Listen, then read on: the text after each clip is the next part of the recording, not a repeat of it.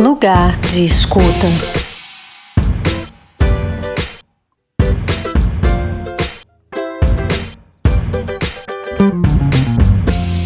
Começa agora o Lugar de Escuta, o podcast do Pão de Açúcar que veio ao mundo para provocar conversas necessárias sobre temas essenciais. O tema desta temporada é maternidade e rede de apoio, mas este episódio vai falar sobre o papel do pai.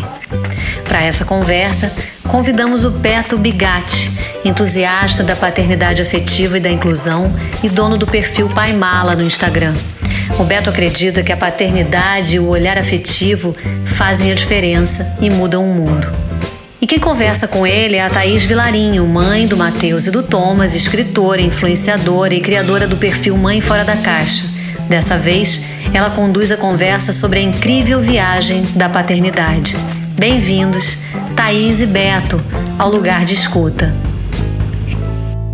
Beto, um prazer ter você aqui para a gente poder conversar um pouquinho e para eu poder também conhecer um pouco mais sobre você.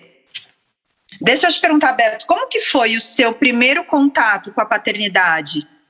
Sabe que o meu, o meu primeiro contato com a paternidade foi um pouquinho confuso, assim, é, porque a, os meus pais viviam uma relação bastante conflituosa e se separaram quando eu tinha cinco anos de idade e eu ouvia muitos relatos ruins sobre o meu pai. E ao mesmo tempo o outro homem o outro pai que eu convivia era o meu avô materno que também tinha uma história de vida super complicada. Para ter ideia o meu avô uh, materno ele era fascista nas, na guerra na Itália, então é um cara com uma história e com valores muito complicados assim de conviver, né, muito muito duros. Então eu nasci com uma crítica constante à, à figura dos homens pais que tinham uh, próximos de mim. Uh, talvez até por isso eu tenha tentado reverter esse esse cenário. Então o início, né, quando eu tomo consciência do que é ser pai com os exemplos que eu tinha uh, foram meio confusos. Depois, com a vida, eu fui entendendo melhor e hoje em dia o meu pai, por exemplo, uh, para usar um chavão, mas é verdade, meu pai é um grande herói para mim, porque eu aprendi muito com ele, mas eu precisei amadurecer para entender verdadeiramente né, os papéis desses homens que estavam me, me, me circulando. Mas, enfim, o, o começo paterno foi um pouquinho confuso. Demorou muito para você se sentir pai? Como eu tive essa, essa história pregressa, então, né, desses homens uh, complicados à minha volta, eu acho que eu sempre tive essa essa determinação que eu seria um pai muito inteiro, muito próximo, né? Uh, muito de pegar junto, seria pai, né? Seria um pai, assim, na, na essência da palavra. Então, quando a Lu engravidou, eu te diria que a ficha caiu primeiro em mim do que nela, porque eu, a gente fez o exame, na, a gente estava de férias na praia em janeiro, fizemos o exame aquele da farmácia, deu positivo, a Lu ficou meio chocada por um tempo e eu já fui para a beira da praia, sentamos nós dois e eu já comecei a conversar com a barriga. E só que na, então assim, esse, nesse primeiro momento a ficha caiu de cara para mim, eu já me senti pai, já dei apelido pro nosso filhinho que tinha algumas semanas, né? Mas a verdade e aí, claro, né, acompanhei todo o pré-natal, fiz tudo que tu pode imaginar, não, não perdi nenhuma consulta, tive essa possibilidade e agarrei do, de todas as com todas as minhas forças para estar presente nesses momentos, né? Uh, mas a verdade é que quando nasce, né, uh, é, um, é uma outra ficha que cai e essa sim é determinante. Assim. Porque a gente, mesmo assim, eu que estava próximo, que acompanhei tudo que eu podia acompanhar, né, fiz enxoval junto, escolhi imóveis, decorei quarto, fui nos, nas consultas, enfim, estava super presente em todo momento, uh, apoiei muito a Lu né, nas necessidades que uma gestante tem, uh, físicas e emocionais, enfim, realmente acho que fiz cumprir bem a minha parte. Mas quando botam na tua mão aquele serzinho e aí tu entende que de verdade tem uma vida que depende de ti, porque naquele momento o, o teu filho é, é, o, é o primeiro ser no mundo, na história, da tua história, que depende de ti para seguir sobrevivendo. E aí sim, talvez seja a hora que para o pai a ficha começa comece a cair de verdade, sabe? Então, isso porque ali não tem mais. Ali já tá aquela criaturinha, tu ainda não conhece ele bem, apesar de ter conversado com a barriga nove meses, tu não conhece ele bem, tu não sabe bem o que fazer, mesmo tendo te preparado. Eu acho que ali é o grande susto. E, e talvez para o homem demore mais Uh, claro, né, por conta desse envolvimento uh, de não ter carregado o bebê uh, fisicamente, mas eu acho que demora um pouco mais porque é tudo muito novo para gente. E aí a gente vai, já até pode começar a falar da, das nossas construções machistas, né? A gente nunca brincou de cuidar da casa, nunca brincou de, de, de boneca, de boneco, enfim. Ali, para mim, eu comecei a entender que só um pouquinho. Ser pai não era só cuidar da luz gestante, não era só uh, ir no pré-natal, ser pai era muito mais. E eu não tinha ideia. Ali é que eu comecei a realmente aos pouquinhos cair a ficha. Então, sim, eu acho que para o homem demora um pouco mais. Mas isso, né, não é desculpa para a gente não pegar junto desde o início se demora mais que para a mulher, não, não, importa, o filho é teu, já está ali, então é a tua hora de botar a mão na massa. É, na tua opinião, Beto, qual que é o papel do pai moderno? Como, que, como quebrar a referência que a gente tem do pai somente provedor e começar a realmente apontar para uma, uma paternidade mais presente? E com mais afeto e cuidado com o filho. Sabe que nessa tua pergunta tem uma palavra-chave para mim, que é o afeto, né?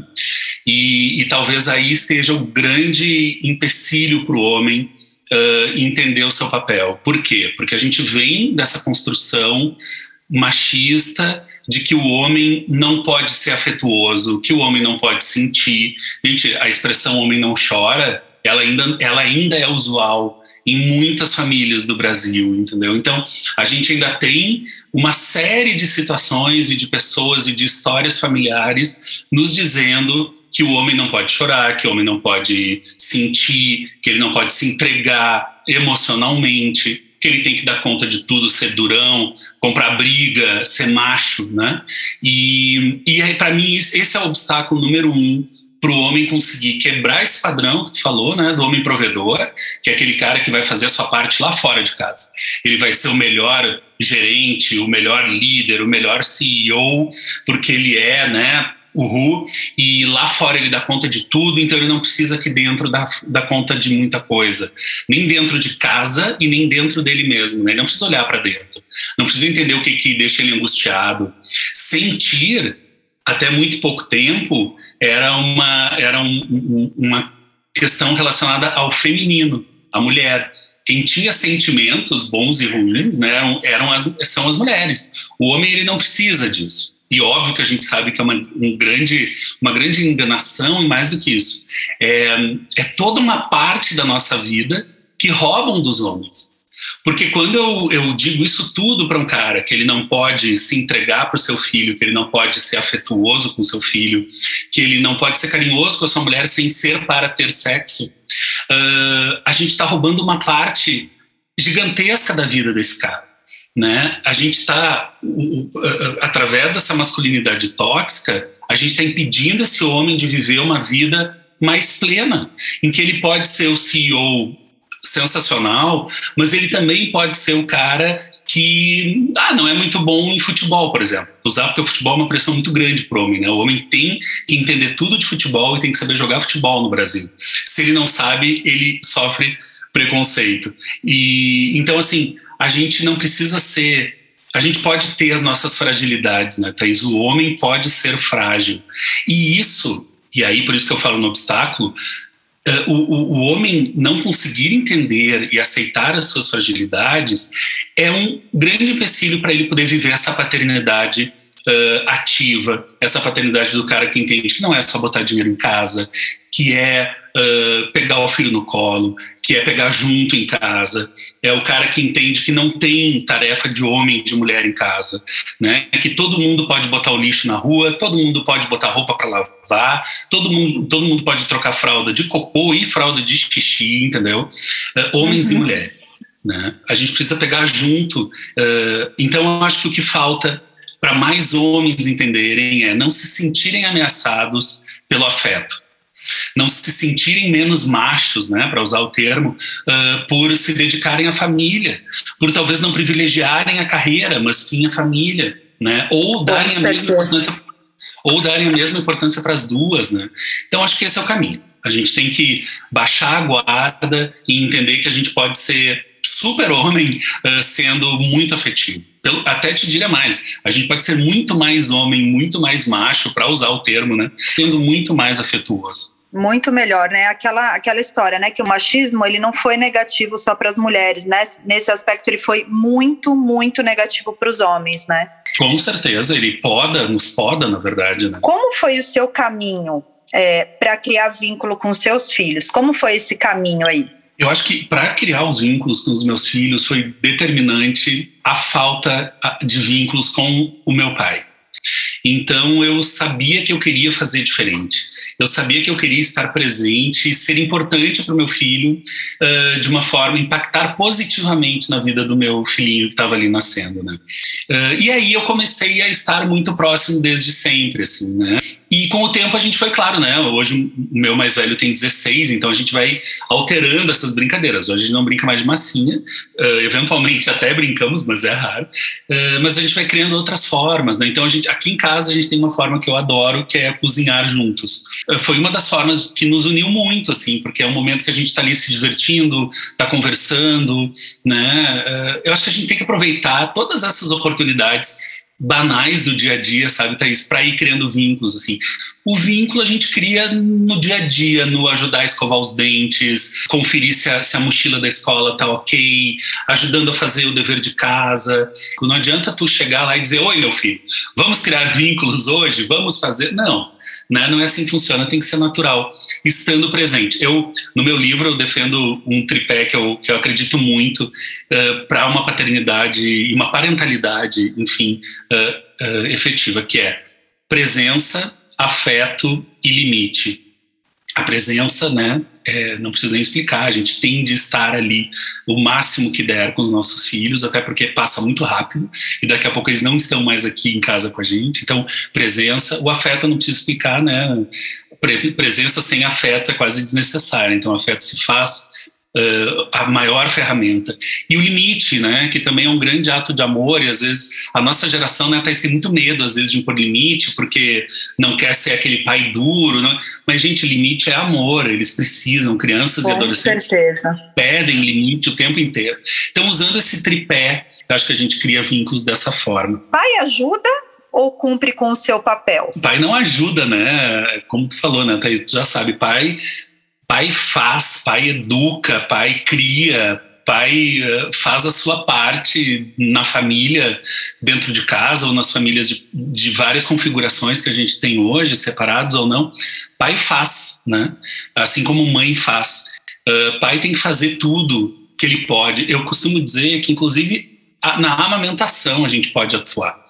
Né? Óbvio, a gente uh, não vai uh, dar o peito, mas a gente tem que fazer, criar um ambiente seguro, um ambiente agradável para a mãe poder amamentar serenamente, que para muitas, para muitas mulheres a amamentação é muito complicada, não é uma coisa natural que simplesmente bota no peito e ah, que amor, né? sem essa romantização, né? A amamentação pode doer, pode ter problemas, então a gente tem que estar junto nesses momentos, né?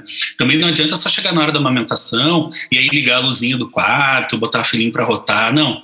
Eu acho que a gente tem que fazer o dia inteiro isso, né? Uh, dentro, claro, dentro do possível, dentro do que a gente pode, mas sim, com essa, com essa mentalidade de, bom, vou tornar o dia melhor para minha família, para que a minha esposa tenha momentos mais tranquilos em momentos como a amamentação. Né? Então, a gente pode participar em todas as etapas uh, da parentalidade, sim. Não é favor, não é ninguém é paisão por conta de. Eu, eu recebo muito isso, né? Como, enfim, eu mostro meu dia a dia, escrevo sobre isso. Muita gente vem me elogiar, nossa, uh, que paisão, que toda gente, eu não sou, né? Não sou, eu sou só paisão porque eu tenho 1,89m, entendeu? Fora isso. Fora isso, eu sou pai, né? E não, e não esperem de mim uh, uma coisa perfeita. Não, porque pai e mãe também erram, né? Eu, aliás, gosto muito de falar sobre o erro, né? Desculpa desvirtuar um pouquinho aqui da pergunta. Acho ótimo, gente, acho ótimo a gente entender que pais e mães erram também e tá tudo bem, né? A gente uh, a gente não tem a receita pronta, a gente vai construindo isso durante a nossa parentalidade. Uh, as mulheres, eu tenho, nossa, eu tenho uma empatia muito grande assim pelas mulheres que um, são cobradas o tempo inteiro, né? Uh, eu vi hoje, hoje eu vi um meme na internet, vou até falar aqui.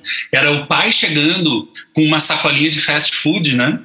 Uh, e aí dizia uh, pai divertido, porque ah, né, no meio da semana decidiu comprar um hambúrguer. E aí a mãe chegando com a mesma sacolinha de fast food e dizia mãe preguiçosa. Porque é isso, né? Uau!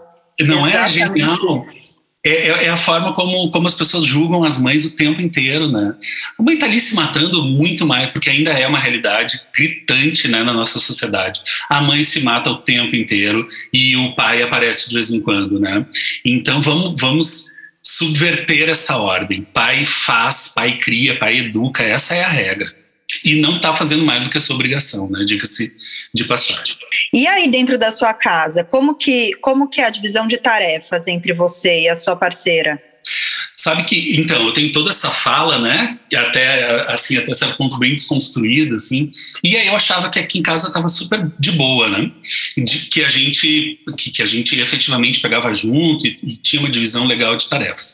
Quando veio a pandemia, Thaís, uh, ficou, ficou mais evidente, porque assim, eu faço muita coisa aqui em casa, obviamente, mas com a pandemia, gritou na minha cara que a Lu fazia mais coisas do que eu aqui em casa. E aí eu disse, bom, né, gente, não posso eu acredito tanto nessa igualdade, né, nessa divisão, vamos sentar e vamos conversar. E aí sentei com a Lu e disse, bah, amor, olha só, não, não tá certo contigo, olha só como tu faz muito mais coisas do que eu.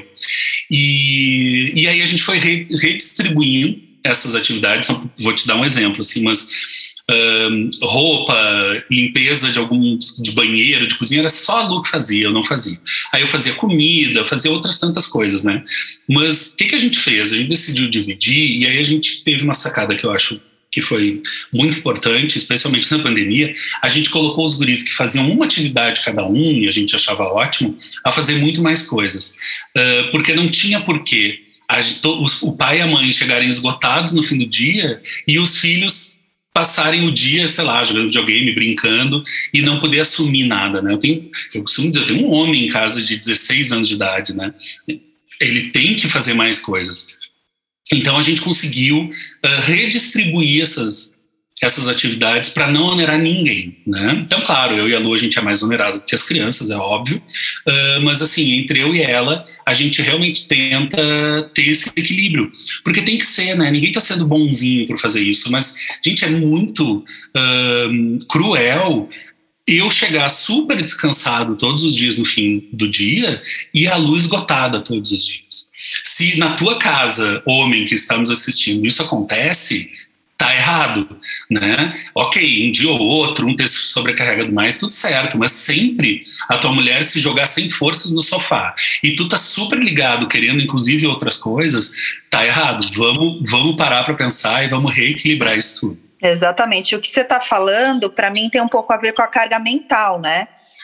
Você acha que mesmo os pais participativos acabam não dividindo a carga mental? O que, que caminho você encontra aí para fazer com que a carga mental também seja dividida? Sabe que é, é, esse tema da carga mental eu acho fundamental, porque ele é um tema mais complexo, né? Uh, uma coisa é eu estar vendo claramente, né, que eu não estou lavando a louça e a Luciana está lavando a louça, né? Mas a carga mental é mais sofisticada, né? Uma coisa que está lá, uh, às vezes no inconsciente, enfim, não é é muito mais subjetiva e por isso mais difícil da gente avaliar. Uh, e aí, de novo, eu falo da minha empatia com as mulheres, né? As mulheres são, sim, as que têm uma sobrecarga uh, mental gigantesca, né? Gritante em comparação aos homens, sofrem muito mais por isso. E eu acho que esse é um trabalho que está começando agora de novo. A pandemia escancarou isso, né? E está na hora da gente uh, ir resolvendo, né? entender. Por exemplo, o casal precisa sentar e conversar, né? Eu não, eu não vejo outra receita. Daí, se tu tiver, tu me, tu me diz, mas aqui em casa a gente faz assim: a gente senta e conversa. E diz: olha, isso, isso tá me incomodando, isso não tá legal para mim, isso tá me deixando triste, enfim. E aí a gente vai aprofundando essa conversa e vai tentando redistribuir. Então, por exemplo, o Pix da diarista, eu vou fazer um, o lixo, o lixo, eu vou me lembrar de avisar os guris para botarem fora. São coisas simples, são, mas acumula 100 coisas simples dessas para ver se não te esgota no fim de uma semana, de um ano, no fim de um casamento, né? Então a gente tem que ter cuidado com essas coisas também. Né? Que é, a troca que você tem com outros pais nas suas redes, você tem, você tem mais trocas com mulheres ou mais trocas com homens? E como, como que é essa troca com os homens? Isso é muito maluco, né? Rede social é uma coisa que eu. Que, que, que, eu imaginei quando eu criei o Pai Mala, né, Thaís? Eu disse: bom, vou fazer um blog para falar com os homens sobre o que a gente passa na, na, na, paternidade. Qual é a minha surpresa, né, Thaís? 80% do meu público é feminino. Esses dias, eu até vou fazer um post sobre isso. Esses dias eu fiz dois textos seguidos muito emocionais, assim, muito, muito pessoais e muito emocionais.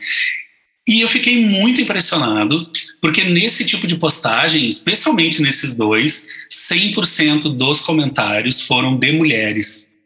Quando eu estava falando de coisas íntimas minhas, de emoções minhas, nenhum homem seguidor meu se sentiu, claro, vários curtiram, mas nenhum homem se sentiu confortável na minha, no meu, na minha leitura, confortável para comentar o meu sentimento.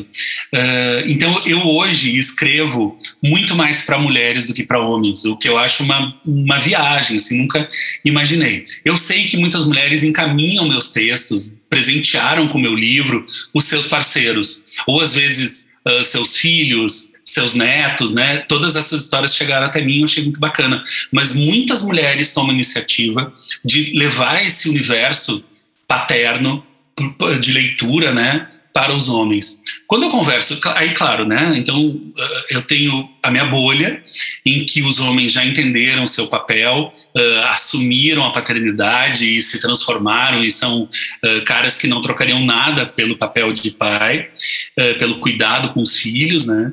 E, e eu tenho muitas mulheres, então muitas mães solo que estão atrás desse dessa realidade, não encontram, né? E poucas, olha que louco, mas poucas mulheres mas elas existem, eu fico muito feliz quando elas me escrevem nesse sentido, relatando que os seus parceiros e os seus pais uh, são assim, né? Atuam e fazem o seu papel. Mas me chama a atenção a dificuldade dos homens de se abrirem para essa pauta do afeto na paternidade, né? Por isso, é o que eu costumo dizer, Thais, por isso que o blog ainda tem uma vida longa, porque ainda tenho muitos homens para chegar, muitos homens para tocar, uh, com, com os meus textos. Então, enfim, ainda terei muito, muita coisa pela frente ainda para falar com esses caras. Já no, por exemplo, no WhatsApp, eu tenho dois grupos muito distintos, assim. O grupo dos de pais, né, literalmente, onde só tem homens pais no, no grupo, uh, e aí a gente troca uh, coisas do dia a dia da paternidade, dificuldades e, e não. E tem outros grupos de fora em que ainda tem muito aquele comportamento que se espera de homens em grupos uh, de WhatsApp, que é, enfim, uh, reproduzindo essa masculinidade tóxica que a gente vive lá no grupo do WhatsApp, que é um, um microcosmos do que a gente vive aqui fora, né? Então tenho as duas coisas. E aí sim eu sou o chato desse cara do WhatsApp, que nesses grupos mistos às vezes dá os seus pitacos e, e chama atenção para o quão machista as pessoas estão sendo naquele ambiente. Mas é muito chato ser esse cara, mas alguém precisa ser, né? Beto, e outra curiosidade que eu tenho, dos pais que você fala, né? Aqueles que é, mandam direct, mesmo lá no WhatsApp que você falou, eles, que, eles falam sobre essa questão da parceira não confiar ou, de alguma maneira, não dar liberdade para eles cuidarem do jeito deles? Tem essa troca, tem essa conversa? Porque eu, eu sinto que isso é muito forte, né? Eu sinto que, uh, claro e óbvio, que tem muitos pais que ficam no lugar do comodismo, mas eu estou falando por experiência própria. É, eu já quis que entre aspas, me ajudasse, que fizesse do meu jeito, sabe? Uhum. E o quão isso é negativo, né? O quão isso é negativo para a construção do vínculo do pai e da criança. É, o quanto é negativo para o pai, o quanto é negativo para a criança. Eu queria saber se tem essa essa troca aí, se tem essa, essa fala dos pais. Tem muito, Thaís, porque é isso, né? É mais um, mais uma consequência desse machismo todo que a gente já falou, né? Em que a mulher é que sabe o jeito certo de fazer, o homem é atrapalhado, o homem incomoda, né? O homem é um estorvo naquele, naquela relação, quando não é, né?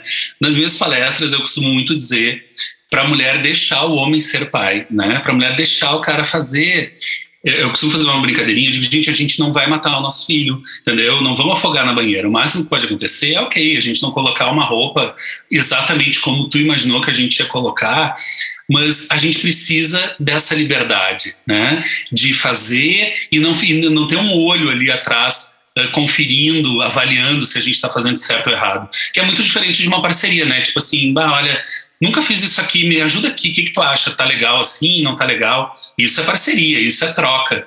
E não é cobrança do tipo, ah, mas tu não consegue fazer do jeito certo. Gente, o jeito certo é o quê? Né? Não tá ali a criança trocadinha, bonitinha. Não fui na pracinha, voltei, passei, brincamos. Tá, voltou com areia no tênis, mas e daí? A gente limpa, né? Então existe muito, né? Eu escuto muito essa fala uh, de pais Uh, reclamando justamente disso, ah, minha esposa não deixa. E aí vem a pegadinha, né, Thaís? Quando eles complementam a frase dizendo assim, aí eu deixo ela fazer do jeito dela, né? Eu tentei, ela que não quis. E aí eu sou obrigado a dizer assim, não, tá errado, volta uma casa nesse jogo e tu vai lá conversar com a, tua, com a mãe do teu filho e vai dizer, não, olha só, este é o meu jeito de fazer deixa eu fazer do meu jeito. Não está prejudicando a criança, não está prejudicando ninguém. Cada um vai fazer da sua forma. Primeiro, quem disse que não me matem mulheres, mas quem disse que o jeito da mãe é sempre melhor do que o jeito do, do pai, do homem? Por que, que o homem não pode fazer, inclusive, melhor do que a mãe? E não, não tem problema, gente. Mas só de eu falar essa frase, muita gente vai dizer: ai, que horror, por que, que horror? Porque a gente foi criado numa cultura em que o cuidado era da mulher. O homem não podia cuidar. O homem tinha que fazer o quê? Uh, brincar de carrinho, destruir carrinho, fazer guerra, luta, arma e espada enquanto a mulher estava dando banho na boneca, estava limpando a casa, brincando na sua cozinha cor-de-rosa. Então, gente, deu, gente, 2022, a, gente, o, a real é que a gente nem precisava estar tá falando mais sobre isso, mas a gente ainda precisa, e ainda falaremos muito tempo. Então, o homem que usa isso para simplesmente ir, ir saindo dessa relação do cuidado, eu chamo ele para a real, de não, não, vai lá, e vamos fazer, faz do teu jeito, conversa com outra mulher, de novo, né? Conversa. E é isso, gente, né? Uh, o que não pode usar essa desculpa para ir se saindo da, do papel de cuidador, né? O homem precisa entender que este é papel dele também. E então, assim, as mulheres precisam entender que está tudo bem, né? Que o homem não é aqui, aqui não tem uma disputa de vaidade para ver quem faz melhor ou quem é melhor pai, quem é melhor mãe. Tá todo mundo junto. Melhor coisa que tem é no fim do dia o teu filho pegar no sono finalmente e aí tu conseguir olhar para tua parceira e fazer um ufa, um ufa de cumplicidade sabe? Uhum. Ser cúmplice nesse momento é o que mais dá tesão num casal, entendeu?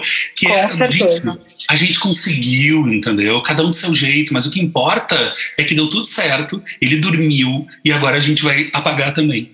Isso é o bacana de um casal, de uma, de uma não, não que, não, né, Thaís, no Deus do livre, não estou dizendo que tem que ser casado, que não pode separar, mas estou querendo dizer que essa parceria, ela deve acontecer em qualquer situação, em qualquer família. A gente Com tem que ter esse momento do, do ufa cúmplice, mesmo que cada um mora numa casa, mas a gente está juntos é pelos filhos, né? Isso que importa. É, e uma coisa que você falou que eu acho que é muito importante, né? Que aí muitas mães vão achar que é um horror, que tem coisas que, que, que os pais fazem melhor que as mães. E tem! E que bom que tem! Eu volto a dizer, não é uma competição, é uma parceria.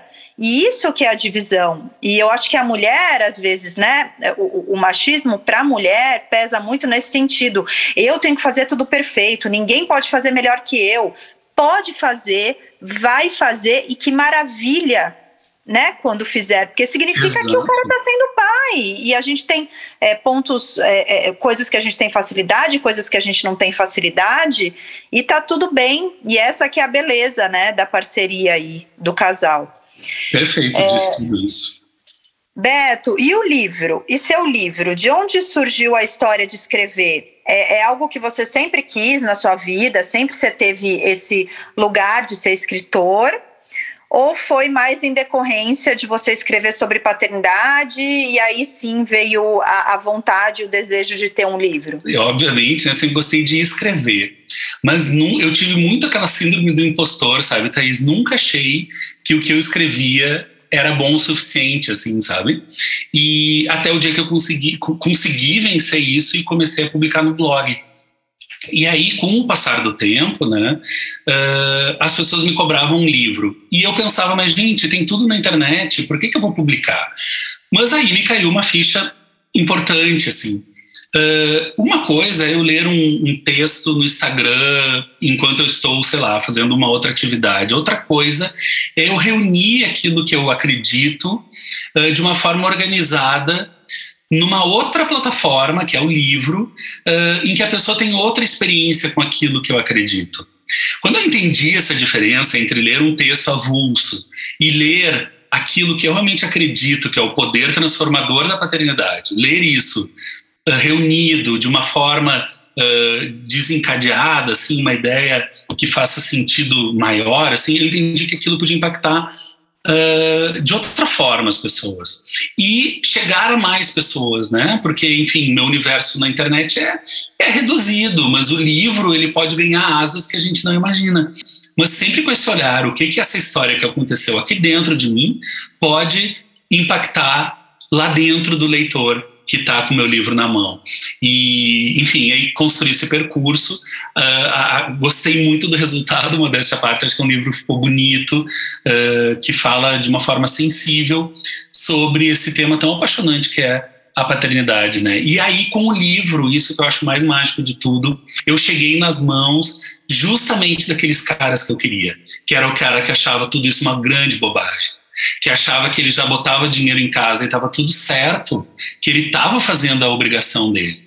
E quando chega na mão desse cara o meu livro, uh, aí sim para mim me mostra que bom, a minha missão tá, tá sendo atendida, entendeu, Thaís? Assim, e não, não precisa ser uma missão grandiosa, né? Mas uma coisa de formiguinha. Mas eu cheguei num cara, eu vou chegar em outros dessa mesma forma, uh, e assim a gente vai conseguindo mudar. Então, ter um livro foi um pouco um resumo dessa minha paixão pela escrita, uh, casada com a paixão pela paternidade. Foi um papel uh, que eu descobri na minha vida e foi realmente um divisor de águas para mim, né? Eu, a Thaís sabe, né? Mas para quem não sabe, eu tenho uma deficiência física, né? Eu não tenho uma mão e não ter essa mão foi um problema muito grande para mim por muito tempo. E com a paternidade, parece que os astros se alinharam e tudo começou a fazer sentido. Os meus filhos uh, me mostraram que, enfim, eu podia ser amado do jeito que eu sou, com todas as minhas falhas e com as minhas qualidades. Uh, eu não ter a mão não era a minha maior falha, eu tinha outras e fui me completando com essas vivências. Então, Tá aí o, o, por que, que eu defendo né, o papel transformador da paternidade, porque a paternidade me transformou. E para você, eu queria saber essa definição de um bom pai para o Beto. O que, que, que, é uma definição de um bom pai? O que seria um bom pai? Eu acho que um bom pai é o cara que se entrega, né? Para o papel dele. É o cara que vai estar tá junto, uh, que vai ser afetuoso, que vai sim impor limites e às vezes vai ser um chato. O pai bom é aquele que um dia vai escutar do filho que ele é o pior pai do mundo, como eu já escutei. Porque esse cara, ele está no caminho certo, porque ele está conseguindo dosar amor e limite, né? afeto e bronca quando precisa. E então acho que um bom pai reúne essas essas coisas. Um bom pai erra, um bom pai tenta fazer melhor no dia seguinte, né? Como tudo que vale a pena na vida, não tem uma receita pronta para ser um bom pai, mas é o cara que se entrega para tentar acertar cada vez mais. Eu acho que esse é um bom pai. Boa. Concordo com você. E sobre adolescência, Beto, eu, Beto, que eu sei que você tem um de 16, né, que está com 16. É, o Beto, inclusive, até tem um texto no meu livro novo que eu vou lançar sobre esse tema, adolescência. É, como que está essa questão da proximidade com o seu filho? O que que, o que que mudou por aí? Como você tem lidado com essa, com essa fase? Então, o meu codinome nas redes, que é o Pai Mala, né, Thaís, fala muito sobre eu ser um pouco grudento, né, com os guris. Esse apelido veio disso, de eu estar muito presente, querendo saber tudo, e enfim. Uh, e aí a adolescência uh, escancara que tu não pode ser tão mala com teu filho, né? Tu tem que dar um espaço para ele que antes tu não dava, porque não era uma necessidade, e agora é. A gente precisa respeitar, mas isso é a vivência que nos que nos ensina, né? A gente precisa respeitar o espaço dele, a intimidade, a individualidade dele, muito mais do que a gente fazia antes, que a gente também precisa respeitar enquanto criança, mas do adolescente é imprescindível. A gente não pode um, não pode ultrapassar alguns limites, né? Inclusive a adolescência Uh, é um momento muito importante, eu acho, na parentalidade, porque a gente se obriga a olhar para trás, Thaís. A gente não pode esquecer, nenhum pai, nenhuma mãe pode esquecer que já foi adolescente. E como para alguns não faz tanto tempo assim, ou mesmo que faça, a gente, a gente tem que se lembrar de como era. A gente tem que lembrar aquilo que nos incomodava, aquilo que nos uh, nos fazia feliz, aquilo que nos fazia sofrer, e se colocar no lugar do filho muito mais do que a gente se colocou. Porque é um momento mais delicado em que ele está criando a individualidade dele como nunca antes, e se a gente ignorar isso e chegar patrolando essa, esse adolescente, bom, aí tudo aquilo que a gente construiu todos esses anos de vínculos, de afeto, de proximidade, a gente começa a estragar, a fazer desandar essa relação. Então, uh, lembrar de como a gente era com 15, 16, 17 anos é fundamental. Primeiro, para a gente entender que aquele filho que a gente uh, criou até então, ele ainda existe. Ele está lá dentro do quarto dele trancado, mas é o mesmo cara, entendeu? É a mesma criança que está sofrendo alterações e, e respeitar essas, essas alterações uh, de uma forma empática, de uma forma generosa. Porque assim, não tem como, né, gente? Quando os nossos pais chegavam e diziam, xingando, tudo aquilo que a gente fazia era errado, tudo, a gente não sabia de nada, a vida ia nos mostrar, e a gente, enfim, se a gente chega bélico dessa forma com o nosso filho adolescente, a chance disso vingar e ser uma conversa bacana é nula. Né? Teu, teu adolescente vai fechar a cara e nunca mais vai abrir. Então, chegar com jeito, para conversar, uh, chegar com um repertório um pouco maior, se interessar por aquilo que teu filho se interessa. Gente, ok, tu não acha a música que ele gosta a melhor do mundo, não tem problema. Mas teu gosto musical aos 16 talvez não fosse um exemplo também. Então a gente tem essa noção uh, de que o que eles gostam pode ser inclusive melhor do que aquilo que a gente gosta. Aprender com filho, gente, aprender com filho adolescente, para mim é a coisa mais bacana que pode acontecer na vida de um pai. Entendeu? Porque eles têm para nos ensinar. A gente não pode chegar cheio de preconceito, achando que só a gente sabe, que só a gente tem a razão, só a gente sabe tudo. Gente, donos da verdade e pais e mães são conceitos que não uh, fecham.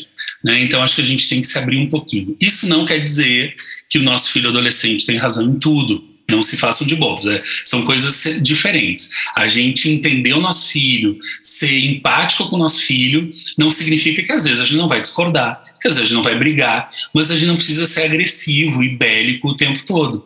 Deixa eu te perguntar, o que conselho que você daria para um pai de primeira viagem? Olha, eu diria o seguinte: é, foca no teu filho e na tua esposa, né, na tua companheira, enfim, na mãe do teu filho.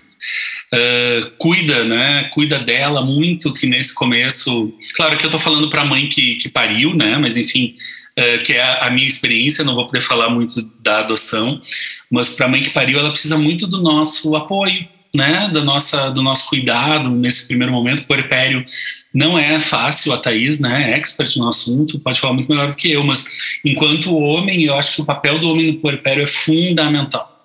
A gente precisa uh, ser esse acolhimento, esse apoio, entender o que está acontecendo, né? viver o próprio puerpério. O homem também vive o puerpério uh, enquanto homem, enquanto pai, e, e, todo mundo entender esse sentimento e se entregar. Mas assim, que que é, o pai de primeira viagem, ele tem muitos medos, né? Ele tem muito medo de fazer errado. E cara, eu vou te dizer o seguinte: tu vai fazer errado porque é assim mesmo, porque todo mundo vai errar e vai aprender. Então, vai sem medo, Se é para ir, te entrega e vai sem medo, uh, porque só assim vai dar certo. Se tu começar a inventar desculpas para não atuar, porque tu não sabe, porque meu Deus, eu posso machucar meu filho, bom, então nunca vai aprender. Então esquece essas desculpas, te entrega para esse papel às vezes vai ser muito ruim, muito cansativo, e é isso mesmo. O caminho é esse. Se tiver muito fácil, é o que costumam dizer, né? Se tiver muito fácil, é porque tá errado. Tá errado, então, exato. É, então te entrega e vai. Tem um conselho que eu queria que você desse, que esse eu acho que é muito especial, né? Porque o, o pai que ele já tá lá com um filho, né, maior, às vezes até na adolescência, é, que não criou esse vínculo todo, que não teve esse olhar, que foi mais um lugar do provedor, é, que conselho você dá para esse pai? Esse cara que foi ausente por anos e agora mudou de ideia por, por alguma razão específica, que ele corra atrás. A gente correr atrás do prejuízo é a, a expressão chave nessa hora. O teu filho e a tua filha, por mais que tenham escutado horrores, que tenham sofrido horrores, eu acredito realmente assim que tudo que eles querem é essa aproximação em qualquer momento da vida.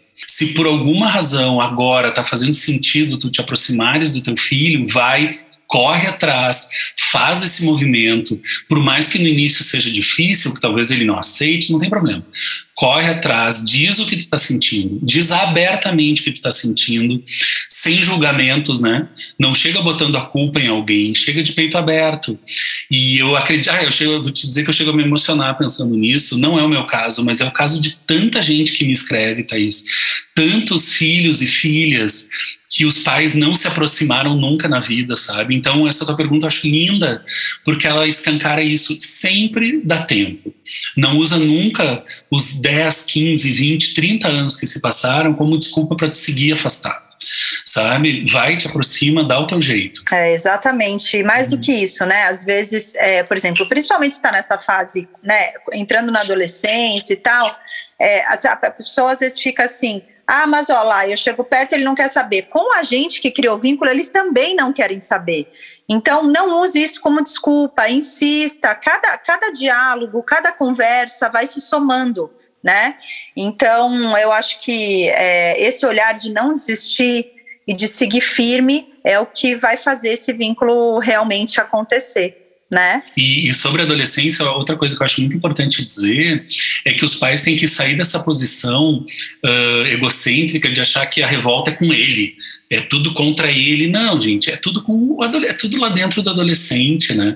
Nós somos um veículo para o adolescente uh, passar da fase da, da infância para a fase adulta. Uh, mas não é contra a gente, é a favor dele. Né? É isso que a gente tem Exatamente. que pensar, é a, é a favor do nosso filho. Obrigada, Thaís. Obrigada, Beto, por mais essa conversa tão repleta de emoção e ensinamentos. Assim termina mais um episódio do Lugar de Escuta. Eu sou a Cláudia Penteado e me despeço aqui, mas a conversa continua. Fique ligado. Lugar de Escuta.